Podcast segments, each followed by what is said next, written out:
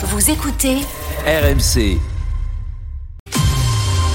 La circulation est rétablie ce matin autour de l'Arc de Triomphe à Paris. Elle a été coupée un petit peu plus tôt ce matin pour, euh, par l'action surprise et coup de poing d'une centaine d'agriculteurs de la coordination rurale mobilisés sur les Champs-Élysées, donc à Paris, à deux jours de la fin du Salon de l'agriculture.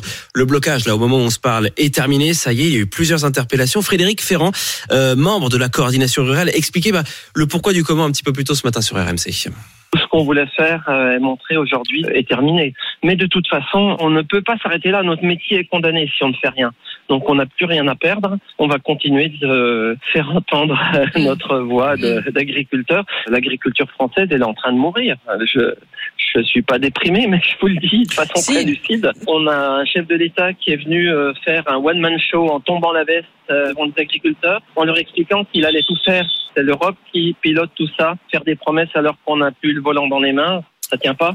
Alors la circulation rétablie autour de l'Arc de Triomphe à Paris, ça roule à nouveau sur l'autoroute A4 dans l'est parisien. Une seule sortie à hauteur de Saint-Maurice est fermée encore au moment où se parle. Il y a eu une opération escargot, pareil un peu plus tôt dans la matinée. Le gouvernement veut de la transparence dans les restaurants pour que ben, les consommateurs sachent qu'ils mangent. C'est une information euh, RMC ce matin. Les restaurants seront bientôt obligés d'indiquer sur leur carte si les plats sont faits maison ou s'ils sont surgelés.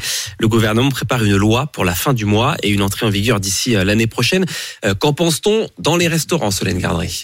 Pour certains clients, c'est sûr, ce label changera leurs habitudes. Si c'est écrit pas fait maison, c'est vrai que j'aurais tendance à, ne pas le prendre. C'est un vrai plus, ça nous aide à choisir et si c'est pour manger du surgelé, bah, autant aller chez Picard et le faire chez moi. quoi. D'autres n'y accordent finalement pas d'importance. Tant que c'est propre et bien préparé, euh, ça me dérange pas. Je cherche pas, fait maison, pas fait maison, ça m'est égal. L'essentiel c'est que je, je mange dehors. Mais avec cette mesure, au moins tout le monde saura ce qu'il y a dans son assiette. On a une vraie nécessité d'avoir cette loi parce qu'aujourd'hui on trompe quelque part le client en ne disant pas ce qu'on fait. Approuve le restaurateur parisien Xavier Denamur qui a milité pour la mise en place du label. J'ai fait de nombreuses fois des poubelles, des restaurants. Les gens me disaient c'est fait maison, on faisait la poubelle et on s'apercevait qu'ils avaient menti. Vous avez le restaurateur qui vous disait euh, j'ai fait un steak tartare, un tartare euh, maison en fait, vous trouvez euh, une poche avec des tartares, ce qu'on appelle des tartares sous atmosphère modifiée. La fameuse tartatin, souvent, c'était acheté dans des, des, surgelés. Certains syndicats du secteur craignent cependant que cette mesure pénalise les plus petits établissements qui ne peuvent pas faire tous leurs plats eux-mêmes. À partir de ce matin, vous ne verrez plus de méga promotions hein, dans les supermarchés. C'est l'entrée en vigueur de la loi euh, d'escrozaille dont on vient de parler sur RMC, loi qui euh,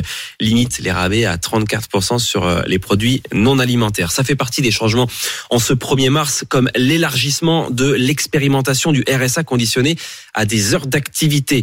On passe de 18 à 47 départements, en attendant sans doute une généralisation euh, l'année prochaine. Ce sera l'objet d'un déplacement de Gabriel Attal à Épinal, dans les Vosges, ce matin, où va, être, va se rendre le, Premier ministre.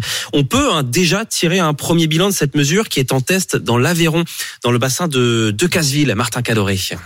15 à 20 heures d'activité par semaine. Régine, allocataire du RSA, ne voit pas ça d'un si mauvais œil tant que ces activités sont utiles. Ça implique la recherche d'emploi, mais aussi prendre soin de soi. Si tu dois aller voir ton docteur, un dentiste, tout ça, on nous propose des ateliers sur l'alimentation, c'est-à-dire euh, le bien manger. Parce que, évidemment, quand on n'a pas beaucoup de sous, on mange moins bien. Certes, la menace de la sanction plane en cas de non-respect de ses obligations, mais tout se fait en confiance avec sa conseillère France Travail. Avant, je la voyais euh, environ tous les mois les deux mois. Maintenant, je la vois tous les 15 jours. C'est là que je dis tout ce que j'ai fait et qu'elle le note. Elle est très fière de moi. Ça m'apporte du soutien. Régine a déjà une potentielle recruteuse. Preuve que cet accompagnement personnalisé fonctionne. Surtout qu'une partie des allocataires était très éloignée du marché du travail. Laurent Paul, directeur territorial de France Travail. On est à 35% de retour à l'emploi. Donc c'est quand même déjà une bonne victoire. Il nous faut encore aller plus loin parce qu'on est sur encore des emplois euh, de courte durée. Les allocataires font preuve de bonne volonté. Aucune sanction pécuniaire n'a pour l'instant été prononcée. Et parmi les départements qui testent ce RSA sous condition, il y a notamment la Seine-Saint-Denis. La députée LFI de Seine-Saint-Denis, Clémentine Autain, est mon invitée euh, dans 20 minutes maintenant. Évidemment que je lui poserai la question. Il est 8h05 sur RMC et les regards sont braqués ce matin sur la Russie où vont avoir lieu les funérailles de l'opposant Alexei Navalny, mort dans une prison de l'Arctique il y a deux semaines, dans un contexte étouffant, pour ne pas dire humiliant, avec une forte présence policière et des menaces sur les services funéraires qui ont tous refusé de transporter le corps de l'opposant selon sa famille. C'est ce que nous raconte euh, Marion Gauthier. Un mur de briques rouges et les silhouettes noires des policiers se détachent sur la neige. Quelques moscovites passent devant le cimetière comme Vladimir. Le jeune homme assure qu'il ne pourra pas revenir cet après-midi. Il y a plein de policiers tout autour du cimetière. C'est assez étrange. Je n'ai jamais vu ça. C'est inhabituel. On dirait qu'ils sont sur les dents. D'après plusieurs médias en Russie, des caméras et une clôture métallique auraient été installées dans le quartier. L'équipe de Navalny dénonce des intimidations et rapporte qu'aucun corbillard, aucun service funéraire n'a accepté d'emmener le corps de l'opposant à l'église. Pour les gens, c'est très dangereux. Anastasia Kirilenko est une journaliste russe indépendante. Je pense qu'il y aura quand même du monde dans les réseaux sociaux. Il y a des gens qui se préparent pour venir aux funérailles, même s'ils sont arrêtés. Ils s'organisent pour la garde des enfants et des animaux domestiques pour quelques jours. L'épouse du défunt et ses enfants, les membres de sa fondation anticorruption, la plupart sont exilés et partagent tous les lieux d'hommage aujourd'hui dans plusieurs villes d'Europe. Paul Pogba a saisi le tribunal arbitral du sport. Le footballeur fait appel de ses quatre ans de suspension pour euh, dopage après un test positif à la testostérone euh, fin août en Italie. Dopage qu'il nie depuis le début de l'affaire. Rennes rejoint Valenciennes et Lyon en demi-finale de la Coupe de France. Les Rennais ont battu euh, le petit poussé de la compétition, le plus envelé, 3 buts 1. Ça se joue à Saint-Etienne hier soir. Le dernier billet pour les demi-finales hein, de cette Coupe de France va se disputer. Ce sera dans deux semaines entre Paris et Nice. Et puis ça, c'est la bonne nouvelle de la semaine dans les Pyrénées. La neige est de retour et c'est pas une petite info parce que par droit il y en avait pas ou très peu. Pierre Bourgès, correspondant dans le Sud-Ouest pour RMC, nous dit que les petites stations comme Artoust vont enfin pouvoir ouvrir.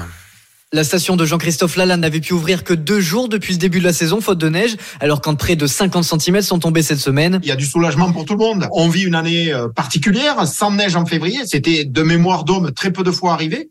Mais là, là, on est très heureux. Oui, effectivement, on est très heureux. C'est un soulagement. Résultat, la fréquentation explose, x 5 depuis les chutes de neige. Pareil dans la station de Gourette, où il y a trois fois plus de visiteurs cette semaine. Claude Weiss, responsable commercial de la station, espère attirer les vacanciers dans les prochains jours. La semaine prochaine, il y a encore les vacanciers de la zone de Nantes qui sont là. Donc là encore, on va avoir une grosse semaine avec des gens qui vont certainement aussi euh, reporter leurs pratiques puisqu'ils n'ont pas forcément pu skier correctement sur les mois de décembre et de mois de janvier. Donc il y a encore des belles journées de ski à, faire et une belle fréquentation à attendre, bien évidemment. Mais pas de quoi compenser le début de saison morose pour Laurent Delmo, directeur de la station des Mourtis en Haute-Garonne. Ça risque d'être compliqué parce que bon voilà, les deux grosses semaines euh, elles sont passées. En mars, les gens passent à autre chose que au ski. On va pas arriver au ne serait-ce qu'au chiffre qu'on a fait l'année dernière, ça c'est certain. Dans sa station, les dameuses continuent de préparer la neige. 60% du domaine sera skiable ce week-end.